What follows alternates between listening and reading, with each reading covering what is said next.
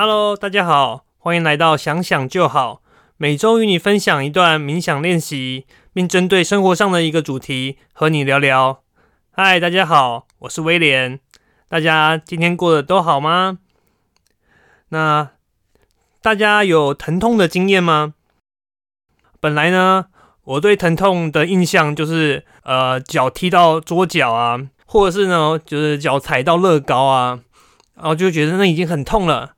但是前两天呢，我有一次超近距离观察剧烈疼痛的一个经验，所以啊，想说今天来跟大家聊聊冥想与疼痛。那一些比较最新的资讯哦，或是一些生活上的新的分享交流，那欢迎我们的听众去加入到我们脸书的社团里面。那加入链接我会放在我们节目的资讯栏。那也就是才在这个礼拜的一开始哦，我就是在我们听众限定的脸书社团里面，呃，有发文写到，就是呢，我太太最近呢，就是她的阵痛开始增加哦，可能这个礼拜也许就会生产了。没有想到啊，因为是第二胎的关系，在当天哦下午，然后呢，我们就被送到医院，然后就就生了这样子。那所以呢，刚刚讲的近距离观察疼痛的经验哦，就是我陪在产房里面陪产的经验。那家里呢多了一位新成员，但是其实这个过程哦，太太真的是非常的辛苦。那首先哦，要想先跟全天下的妈妈们说一声辛苦了。那因为呢，这是我太太，她也是呃第二胎哦，所以呢，她的这个阵痛到她就是生产，其实过程很快。那快到就是说，她甚至来不及去打无痛。但大家知道，这种无痛分娩其实就是算是现代产妇的一大福音啊。但是呢，我太太竟然没有时间打到，然后就被推进产房了。那所以她其实整个过程就是非常非常非常的疼痛。然后所以让我在我在产房里面就真的是看到，甚至听到她就是撕心裂肺的在在喊叫。所以我。真的得要说，就是各位妈妈，你们真的真的太辛苦了，请容我们就男士真的向你们致上最深的敬意。那也请大家呢回家，就是一定要找机会跟你的妈妈说，就是你爱她，而且非常的感谢她这样子。那其实呢，就是疼痛啊，它其实是一种主观的感觉哦。那每个人对疼痛的能够接受的程度都不一样啊。我其实也是到婚后才有注意到这件事情哦。那譬如说，一样被小孩子踩到脚，那我可能就只是哦有点痛，但是呢，我太太就会就是尖叫出来啊，就是她常常就是因为一些就被打到啊，或者是踢到，她就她的反应真的很大。然后我之前我还会就是偷偷取笑她说，哎，你很像就是玻璃娃娃。但其实我后来才发现说，你也不能这样子笑人家，因为呢，疼痛就是主观的。那最早开始研究呃疼痛的的一位博士哦，他就曾经说过。只要一个人他说他是有在痛的，那他就是有在痛，就不管说他有没有一些外在的生理现象，那其实我们都应该尊重这样的感觉。那每个人对于疼痛的的定义和反应其实是不同的哦，所以其实疼痛呢，它是比较偏向主观感觉的。那为什么会这样子呢？那其实呃，在 Netflix 的影集里面，就是冥想正念指南它的第六集。其实就有谈到，就是说我们身体与疼痛的关系哦。那里面呢有讲到一位呃 Sarah Lazar 博士，他对于我们我们人在接受疼痛的时候，其实是分为两个部分哦。那一个部分呢是身体上的感受，也就说是客观的感受。譬如说每个人在呃被踩到脚的时候，可能都会有疼痛，那是因为你的身体真正的在经历一个呃譬如说是伤口或者是被打到撞到的经验。但是另一个部分呢，则是呢，我们的大脑对这个疼痛的感觉做出反应，所以呢，它是比较呃，大脑在评判，然后在比较控制的这个区域。换句话说，这个部分呢，就是每个人他的对于痛觉会产生不同程度的反应的最主要的差别。那在今天呢，呃，下一段的练习里面，那我也会呃借用到。就是冥想正念指南里面的一个关于身体扫描的这个技巧，但是呢，我们的练习里面呢，会除了当你的身体比较容易接受疼痛，比较容易与疼痛相处之外呢，我们也会做出一些比较积极的、主动的练习，让我们可以尽可能的多一点的去缓和这种疼痛。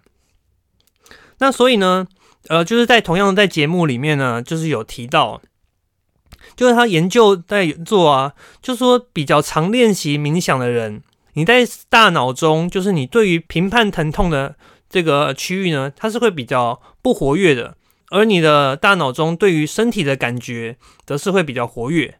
那相反的呢，就是如果没有练习过冥想的人，他呢，则是对于大脑中呃负责评判，然后负责去呃控制的这个区块呢，则是会比较活跃。然后对于身体的呃感受的生理上的感觉区域呢，则是会比较不活跃。所以呢，换句话说，就是有在练习冥想的人，他比较容易跟疼痛共处，然后呢，可以会有呃比较好的接受，比较大的容忍的程度。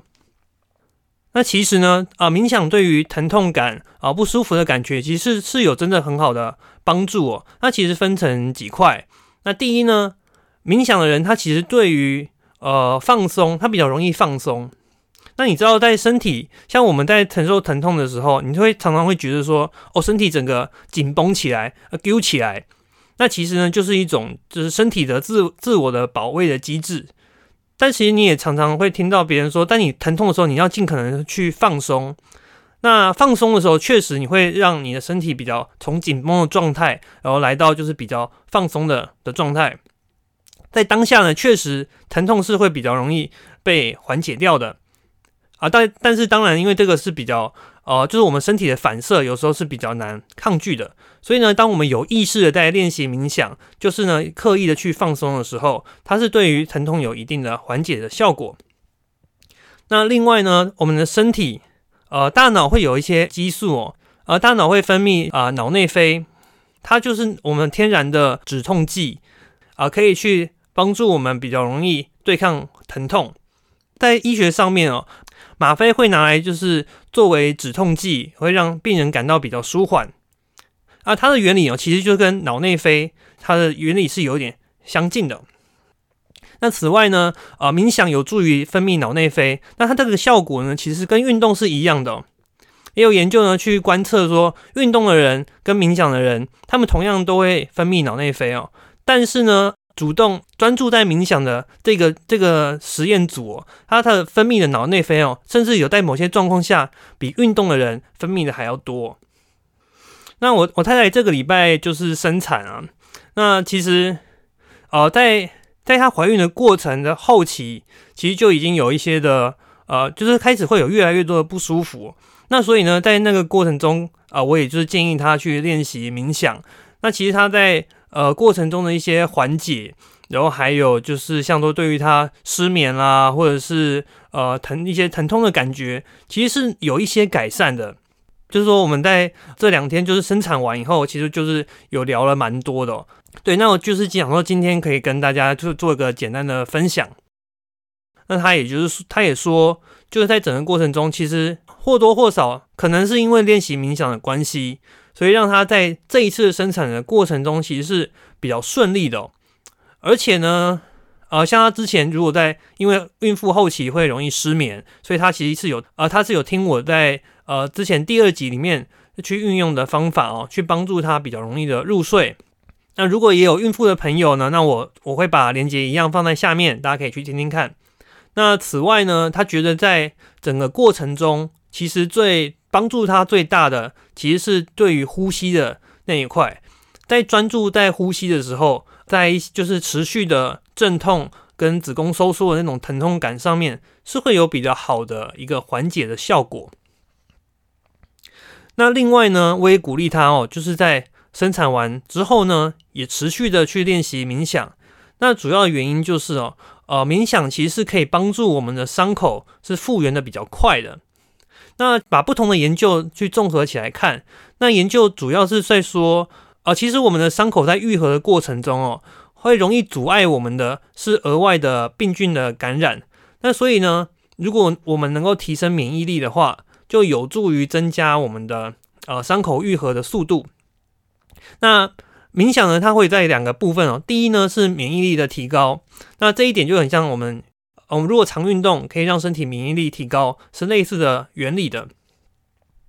第二点呢，则是冥想呢，它可以让我们的发炎的反应是得到比较好的缓和啊，比较正常的在作用，而不会说过度的发炎。哦，所以呢，如果如果你本身自己有一些伤口或者疼痛，那我们可以也可以去练习，试着呃练习冥想。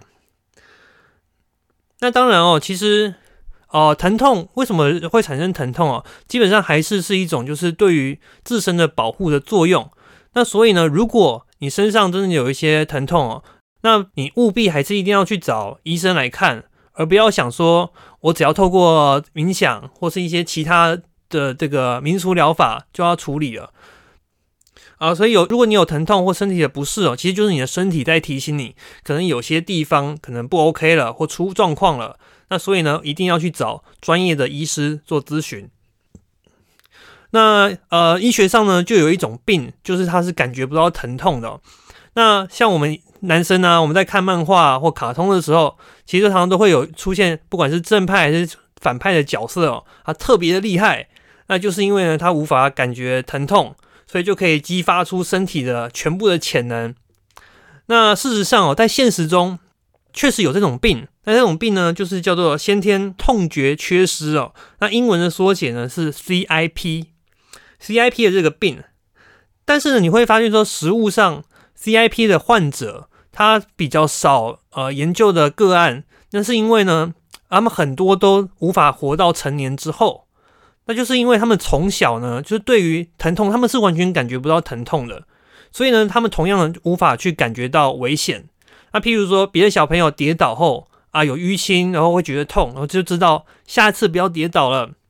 但是呢，这些 CIP 的先天痛觉缺失的患者，却在疼痛之后呢，他会没办法学到说，哦，原来这个是不能做的。那甚至呢，很多 CIP 的患者在进入到青春期以后。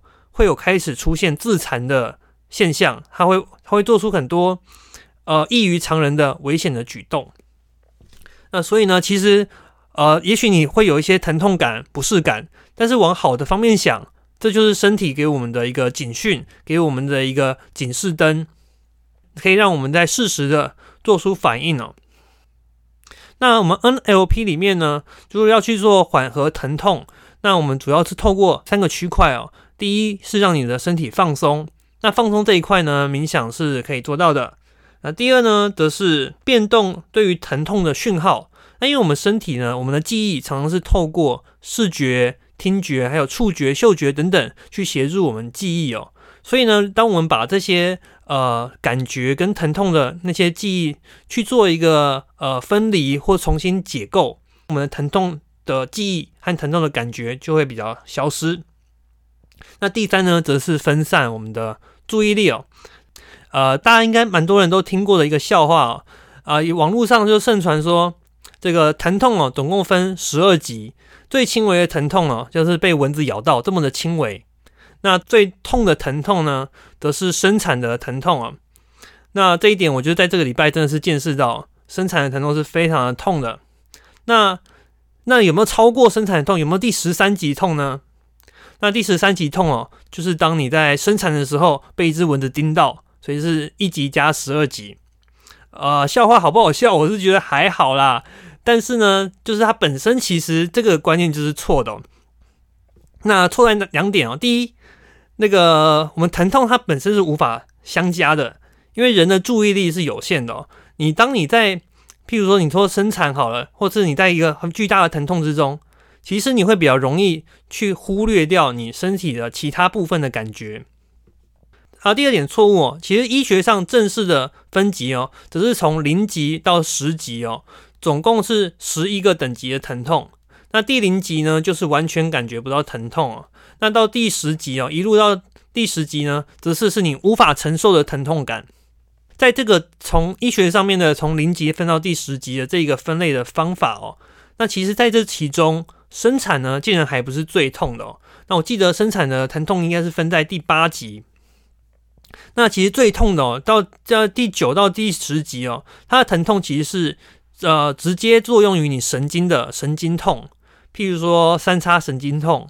那这种这种疾病呢，就是一种神经上面直接产生的疾病哦。它痛觉这种神经痛，它本身就是一种疾病了。那如果说你真的也有这种呃疼痛的朋友，那真的是要求助于医师的帮助。那关于疼痛的还有一个冷知识哦，你知道其实味觉里面也有疼痛吗？其实哦，辣觉就是我们吃辣就是一种，其实对于舌头来说，其实它是一种痛觉，它不是一种味觉哦。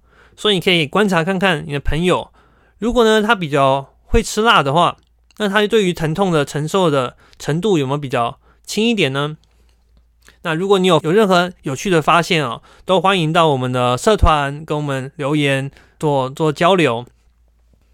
好的，那今天的日常节目大概到这边。那等一下的练习呢，呃，一样老样子哦，会请大家能够找到一个舒服的坐着。或是躺着的位置，然后空下大概十到十五分钟，那我会在练习的过程中去引导你。那日常的节目就到这边，日常节目我们下个礼拜见。那至于呃冥想的练习呢，我们就待会儿见，拜拜。